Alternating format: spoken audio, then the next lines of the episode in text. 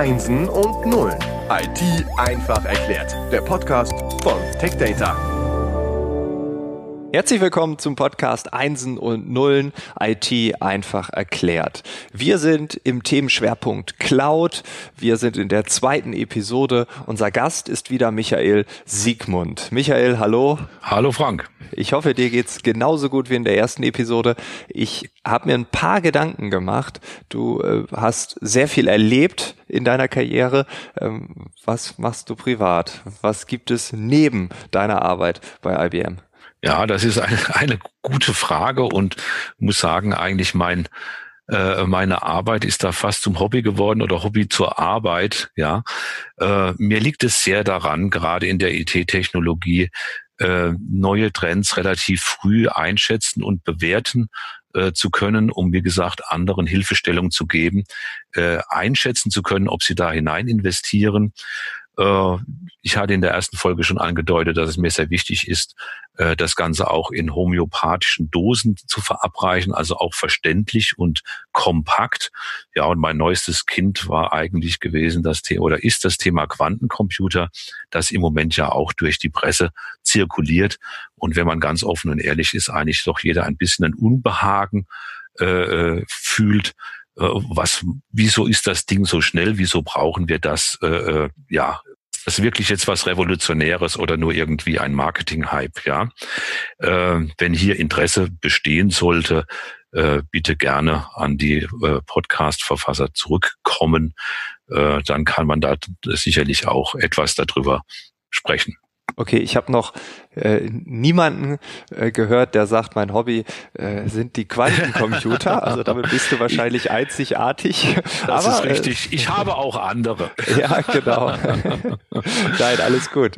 Ähm, aber das ist heute nicht das Thema, ähm, sondern unser Thema ist ja weiterhin äh, die Cloud. Du hast in der ersten Episode uns, ja, ich würde sagen, so eine Art Grobkonzept ähm, aufgemalt, wie funktioniert Containerisierung. Ähm, die große Frage ist natürlich, warum reden wir darüber? Ja, das ist auch wirklich eine sehr spannende Frage. Warum wird es im Moment auch so gehypt oder äh, baut eigentlich den Softwaremarkt äh, nahezu um, was wir im Moment äh, erleben? Vielleicht noch mal ganz kurz aufzugreifen äh, die Analogie, die ich im ersten Teil äh, angeführt habe in der Logistik, der klassische Metallcontainer, den wir kennen. Was ist denn der große Vorteil eigentlich? Alles, was ich da reinpacke und die Tür zumache, und dieses Tür zumachen ist sehr, sehr wichtig, ähm, hat äh, mehrere Vorteile. Zum einen stört das, was innen drin ist, niemand, der außerhalb des Containers ist. Also egal, was da drin transportiert wird, es hat keine äh, negativen Auswirkungen nach außen und umgekehrt. Das heißt, alles, was von außen ist, äh, stört letztendlich den Inhalt des Containers nicht um wieder, wie gesagt, bei der Logistikbranche zu bleiben, ob ich im Nachbarcontainer äh, Kuckucksuhren oder äh, Turnschuhe habe, äh, stört die T-Shirts, die jetzt gerade hier im Container geladen sind, relativ wenig. Mhm. Ich habe eine hohe Flexibilität, weil aufgrund der bekannten Ausmaße und Dimensionen ich mit diesen Dingen sehr leicht äh, um, äh, umgehen kann. Dem Container ist es auch relativ wurscht, äh, ob er auf einem Laster sitzt, auf einem Schiff sitzt, auf dem Hof steht oder sonst irgendetwas passiert. Ja, das ist dem Container relativ langweilig und egal. Ja, aber genau diese Dinge haben letztendlich ja den Erfolg äh, gemacht und genau das versucht man in der IT nachzubauen.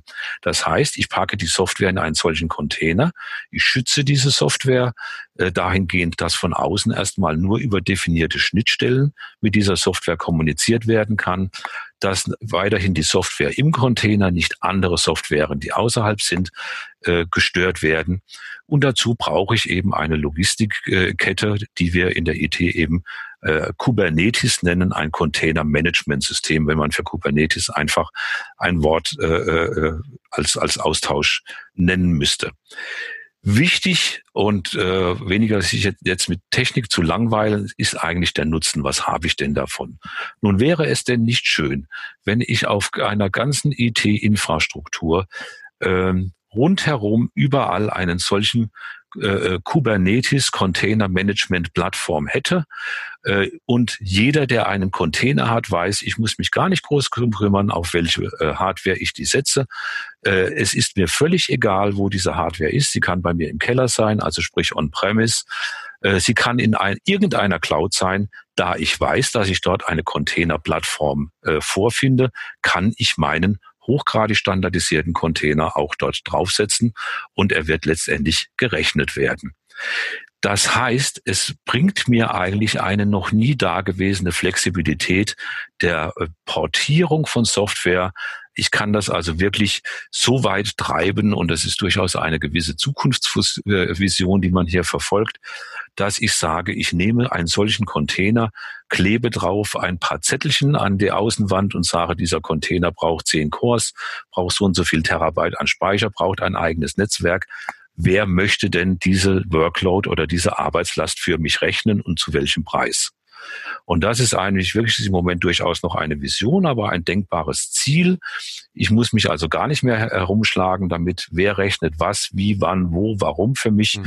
sondern ich gebe es einfach sozusagen auf einen Marktplatz und sage, wer hat Kapazitäten, diese Workload für mich zu rechnen zusammenfassend zu sagen, was sind die Schlagworte oder die Kern, das Kern äh, Nutzenargument in dieser Technologie. Es ist die hohe Flexibilität, es ist eine große Sicherheit, die, die mit einherkommt. Ich habe so, ich habe unglaublich viele Portabilität, ich kann die Dinge umherschieben äh, und wenn ich das Ganze möchte, auch sogar noch automatisiert haben. Und das ist eigentlich der Grund, warum sich die IT-Industrie so intensiv mit diesem Thema auseinandersetzt. Und deine Vision, also das alles auch ja vielleicht tagtäglich automatisierbar von Server zu Server switcht, also von Cloud zu Cloud, ähm, wenn ich das jetzt so richtig ähm, ja. interpretieren mhm. kann. Das klingt natürlich nach einer Vision, aber das ist doch sicherlich nicht so einfach, oder? Weil ich meine, ich habe ja verschiedene Anbieter auf dem Markt. Ich habe verschiedene äh, Infrastrukturen im Keller, äh, in Amerika, in der Schweiz, egal wo. Das klingt doch schon ziemlich utopisch. Also, äh, absolut richtig, Frank. Äh, das kann man nur unterstreichen. Und äh, so gibt es wie bei jeder Medaille eine glänzende Seite und vielleicht auch eine Kehrseite der Medaille. um diese Vision äh, umsetzen zu können, erfordert es noch sehr, sehr viel mehr als das, was wir heute schon an Standardisierung und Übereinkünften haben im Markt. Äh, da kommen äh, Softfaktoren wie vergleichbare Messmetriken zum Beispiel. Äh, auch wenn ich, auch wenn ich mich an äh, Standards halte, kann ich diese Standards trotzdem missbrauchen. Ja, nehmen wir ein Beispiel auch wieder aus der Logistikindustrie. Wenn ich äh, einen Container mit äh, 98 Tonnen Zeug vollpacke, dann mag das alles standardkonform sein, aber ich werde vielleicht doch in dem einen oder anderen Hafen Probleme kriegen. Also, was ist letztendlich hier zu tun? Wir müssen die Standardisierungsbestrebungen in den harten Kernen, also der reinen Technologie und der Funktionalität, noch sehr viel weiter treiben auf Softfaktoren wie Vergleichbarkeit von, An von Anbietern und ähnliches. Das bedeutet eigentlich einen noch komplexeren Software-Stack als den, den ich heute zum Beispiel habe. Ähm, um letztendlich diese Vision erfüllen zu können. Aber im Rahmen von Open Source wird an all diesen Dingen gearbeitet und man versucht einen Marktkonsens herzustellen, dass genau eine solche Vision vielleicht eintreten kann. Um etwas wegzukommen von der Logistik kann man hier das Lego-Beispiel auch heranführen. Äh, habe ich heute vielleicht ganz, ganz, ganz viele standardisierte Einzelbausteine in einer Kiste liegen, dann würde ich mir doch sehr, sehr wünschen, es kommen jetzt noch sehr viele Steinchen dazu durch neue Technologien, Technologien, würde ich mir doch vielleicht wünschen, äh, äh, dass ich sie nicht selbst zu einer Burg oder ähnliches zusammenbauen muss. Okay, das, das klingt gut, aber auch da gibt's doch sicherlich die Kehrseite der Medaille, oder? Ich meine, das klingt nicht nur hochkomplex, das ist es auch. Wie steuert man das Ganze? Also wer spielt dann mit den Lego-Bausteinen? Genau, also das ist genau das, äh, äh du hast es völlig richtig formuliert. Ähm, Genau das ist die momentane Herausforderung. Wenn ich mir alle notwendigen Einzelkomponenten, ich nenne es jetzt einfach mal und benutze den Begriff Container oder containerisierte Software schon äh, so, auch wenn ich die alle nebeneinander stehen habe, ähm, dann ist es sehr, sehr komplex, die äh, äh, letztendlich zusammenzufügen. Nicht im Sinne von, sie können nicht miteinander, sie sind ja standardisiert, aber es werden eben sehr viele. Äh, und genau diese, diese große Menge schreckt Kunden natürlich ab. Muss ich denn jetzt doch vielleicht Dutzende von Integrationsprojekten aufsetzen, um, bleiben wir beim Lego-Beispiel, aus den vielen Bausteinen eine fertige Burg oder ein fertiges Haus zu bauen? Und, äh, und hier kommen neue Ideen letztendlich in den Markt, äh, dass man diese Komplexität den Kunden abnimmt in, in dieser Form und sagt, für gewisse äh, Funktionalitäten packen wir das für dich zusammen. Und dieses Zusammenpacken heißt nicht, du bist gebunden an diese Funktionalität, sondern äh, es bedeutet schlicht und ergreifend einen hohen äh, Integrationsgrad und insbesondere auch einen hohen Wartungsstandard, den ich hier bieten kann. Und das war eigentlich die Geburtsstunde äh, der IBM Cloud Packs, die diese Idee konsequent verfolgt haben. Okay, und die Cloud Pack ähm, ist dann was genau, dass wir diese Steuerungseinheit vielleicht noch ein bisschen besser verstehen können? Ja, also wenn ich mir heute ein Cloud Pack anschaue, dann ist es nicht ein Sammelsurium von einzelnen Softwarekomponenten, sondern es ist äh, äh, eine integrative Zusammenführung von Einzelprodukten äh, im Hinblick auf eine gemeinsame Business-Funktionalität. Ich äh, umreiße ganz kurz den Software-Stack, der ganz typischerweise in einem solchen Cloud-Pack drin ist. Äh, nicht nur, dass das Betriebssystem mit beinhaltet ist, ist es ist auch ein Kubernetes-System äh, äh, namens OpenShift mit dabei, das eben auf Red Hat äh, Linux basiert. Und es sind jede Menge Tools, ob das Datenbanken sind, äh, äh, Analyse-Dinge, äh, Infrastrukturwerkzeuge und ähnliches, ja, sind in dieses Cloud Pack integriert und der Kunde, der ein solches Cloud Pack benutzt und sieht, muss sich im Ernstfall nicht damit herumschlagen, dass er die einzelnen Komponenten identifiziert im Fehlerfalle und vielleicht sogar noch mit sich Herstellern sich da herumschlagen muss, sondern er hat einen Ansprechpartner, der ihm garantiert, dass diese Dinge zusammengefügt worden sind und auch zusammenlaufen. Okay, da gibt's äh, vielleicht ein Beispiel aus der analogen Welt, also äh, weil verschiedene Hersteller gibt es ja auch äh, Zulieferer. Äh, wenn ich mir jetzt eine, ich habe eine neue Kaffeemaschine gekauft, so und wenn dort ein Teil kaputt ist, könnte ich jetzt äh, äh, ja beim Schlauchhersteller anrufen. Vielleicht ist der Schlauch nicht richtig, äh, der Motor ist kaputt oder die Pumpanlage ist kaputt oder oder oder äh, oder ich rufe einfach bei der Maschine beim Maschinenhersteller an und der sagt mir, okay, äh, schicken Sie uns das Ganze ein, wir prüfen das. Ist das dann die Rolle der Cloud Pack Anbieter? Das ist funktional genau die Rolle. Das ist sehr, okay. sehr schön beschrieben und es ist sehr analog, dieses Beispiel. Das Einzige, was ich an dem Kaffeemaschinenbeispiel vielleicht zufügen möchte, ist, eine Kaffeemaschine ist sehr, sehr restriktiv in der Integration der einzelnen Komponenten. Das kennen wir aus der IT auch äh, unter dem netten neudeutschen Namen Appliance oder Appliances. Ja, das heißt, die Austausch- oder Auswahlmöglichkeit ist sehr limitiert. Ich kann, um bei, der, bei deinem Beispiel zu bleiben, bei der Kaffeemaschine Maschine eben nicht jeden Schlauer da reinbauen und nicht jede Heizung. Ja, Cloudpacks an der äh, Ecke sind flexibler. Das heißt, man hat sehr viel mehr Wahlmöglichkeiten, welche Funktionalitäten man aus einem solchen Cloudpack heraus eigentlich benutzt und sind insbesondere auch leichter erweiterbar, wenn es Funktionalitäten gibt, die zwar auch in dieses Cloud Pack hineingehören, aber die eben nicht jeder braucht. Bleiben wir bei der Kaffeemaschine, es braucht nicht jeder den Milchschäumer nebendran. Deswegen wird sie vielleicht in einem Standard-Offering auch der Milchschäumer nicht dabei sein. Ich ja. kann ihn aber optional zu dieser Kaffeemaschine dazu kaufen und er wird dann genauso in der Wartung und in der Funktionsweise sein, äh, wie die ganze Kaffeemaschine auch mit den anderen Komponenten ist.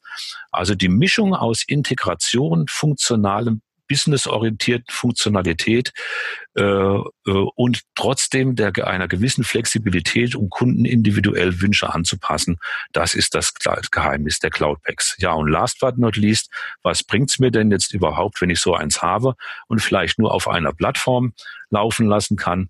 Genau das ist hiermit eben äh, auch äh, gewährleistet. Ich kann diese Cloud Packs auf schon heute alle äh, namhaften äh, Cloud-Anbieter äh, zur Ausführung bringen. Und insbesondere ich kann es auch bei mir zu Hause im Keller auf meiner Infrastruktur, auf meiner eigenen Infrastruktur ganz genau identisch eins zu eins so installieren und habe somit die Möglichkeit, meine Workload hin und her zu schieben, wie ich eigentlich gerne möchte. Und diese unsägliche Diskussion, ich sage das aus leidensvoller Vergangenheit, äh, äh, entweder Cloud oder äh, oder On-Premise oder ist das nur eine Mode oder ist das Kunst und kann das weg äh, oder was auch immer, sollte eigentlich nach und nach immer weiter in den Hintergrund gedrängt werden.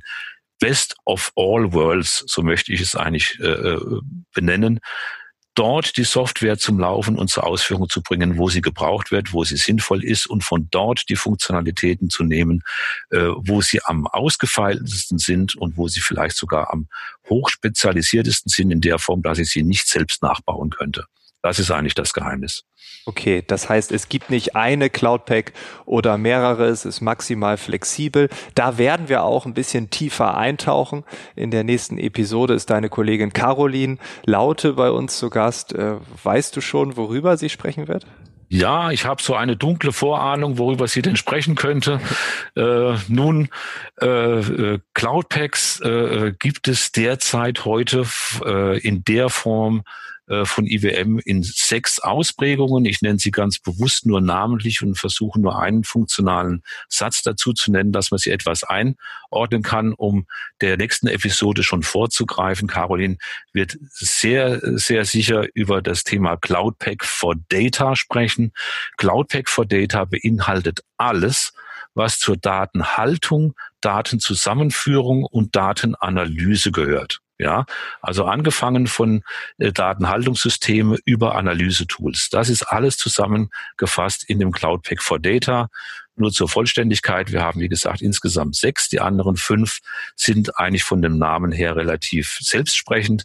Cloud Pack for Applications ist eine Zusammenfassung aller denkbaren Runtimes von bestehenden, äh, äh von bestehenden Anwendungen. Cloud Pack for Automation umfasst alle Technologien, die sich mit Business-Prozessautomatisierung äh, beschäftigen. Cloudpack for Integration, wie der Name schon sagt, umfasst alles, äh, was mit Integration von sehr, sehr heterogenen verschiedenen Systemen sich rankt. Äh, dort gehört das ganze Thema MQ und solche Dinge, also Message äh, äh, äh Handling dazu. Äh, vorletzter ist äh, Cloud Pack for Multi-Cloud Management. Ja, die meisten Kunden haben bereits sechs Clouds oder so in Hause, wissen es oder reflektieren es aber oft gar nicht so. Ich muss es trotzdem gemeinsam managen. Dafür ist das Cloud Pack for Multi-Cloud Management gedacht. Und last but not least, unser jüngster Sprössling, das ist Cloud Pack for Security äh, auch hier ein Ansatz, um mit den vielen hundert Security-Lösungen die zusammenzuführen und zu sagen, ich habe ein Dashboard, um letztendlich sehen zu können, hat mich jemand angegriffen, wie stark war der Angriff, ist etwas passiert oder ähnliches. Ja, und wie gesagt, äh, ich äh, bin mir relativ sicher, Caroline wird über das Cloud Pack for Data äh, detaillierter in der nächsten Folge sprechen. Wunderbar. Dann äh, hoffe ich, sie wird es tun, sonst haben wir jetzt ein Problem. Aber äh, wir können sie auch nochmal sagen. genau. Ja. Und äh, ja, Michael, vielen Dank, dass du äh, diese Einführung gemacht hast, uns äh, das Fundament ausgegraben hast. Wir können darauf aufbauen. Wir können die Themen tiefer durchleuchten und äh, ja, man kann eigentlich nur sagen, wenn es Interesse zum Thema Quantencomputer gibt, äh, lieber Hörer, liebe Hörerin, schreibt uns kurz eine Mail, äh, schreibt mir bei LinkedIn, völlig egal. Wir haben einen potenziellen Referenten gefunden. Michael, du hast sicherlich Lust darauf.